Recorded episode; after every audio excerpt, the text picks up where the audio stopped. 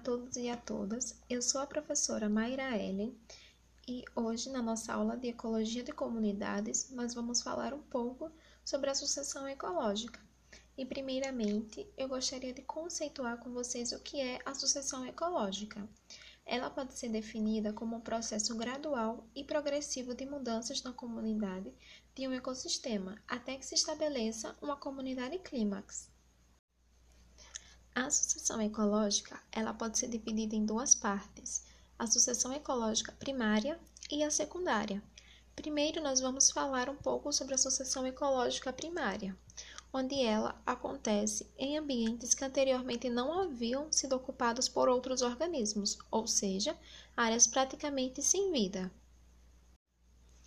E para melhor entendermos como realmente funciona a sucessão ecológica primária, eu gostaria que vocês imaginassem uma ilha vulcânica recém-formada, onde ali só existem rochas vulcânicas sem a presença de qualquer ser vivo.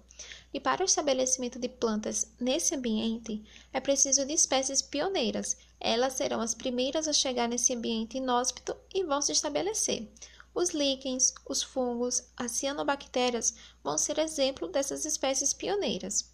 E essas espécies, ah, ao estarem alojadas nesse local, elas vão estar fazendo modificações no solo e assim outras espécies de plantas, como plantas de pequeno porte, também vão poder se estabelecer posteriormente. E progressivamente, espécies de plantas de maior porte também poderão se estabelecer até chegar ao clímax. Já a sucessão ecológica secundária, ela acontece em áreas que já apresentaram uma comunidade e sofreu algum tipo de distúrbio que causou a destruição de sua comunidade original. E é bom saber que a sucessão secundária, ela não é obrigatória ocorrer logo após a sucessão ecológica primária. Então, vamos imaginar uma floresta à beira da estrada e um motorista joga uma bituca de cigarro na vegetação e acaba iniciando um incêndio.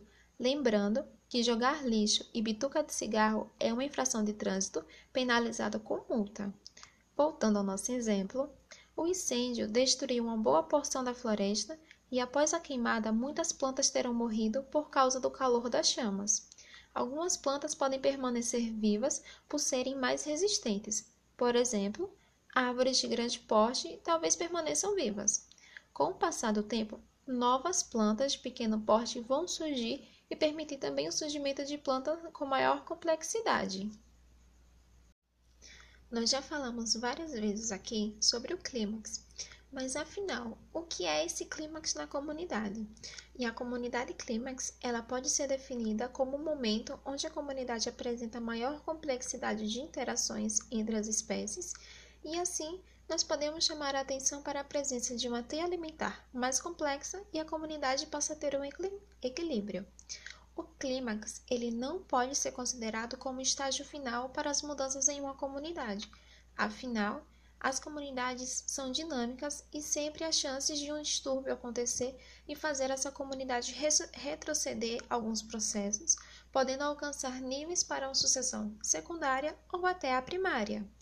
Esses distúrbios, é, trazendo alguns exemplos para vocês, eles podem ser um tsunami, um furacão, a erupção de vulcão, terremotos. Então, qualquer distúrbio, qualquer desastre ambiental, de forma geral, pode estar fazendo é, mudanças nessa comunidade. Bom, gente, estamos chegando ao final do nosso podcast e eu gostaria de estar fazendo uma revisão com vocês de tudo que ouvimos até aqui. Nós falamos sobre a sucessão ecológica primária, que ela vai estar acontecendo em ambientes onde não havia organismos vivos nem nenhuma comunidade estabelecida naquele local. Então, vai haver a necessidade de espécies pioneiras para que outras espécies possam estar se estabelecendo naquele local também.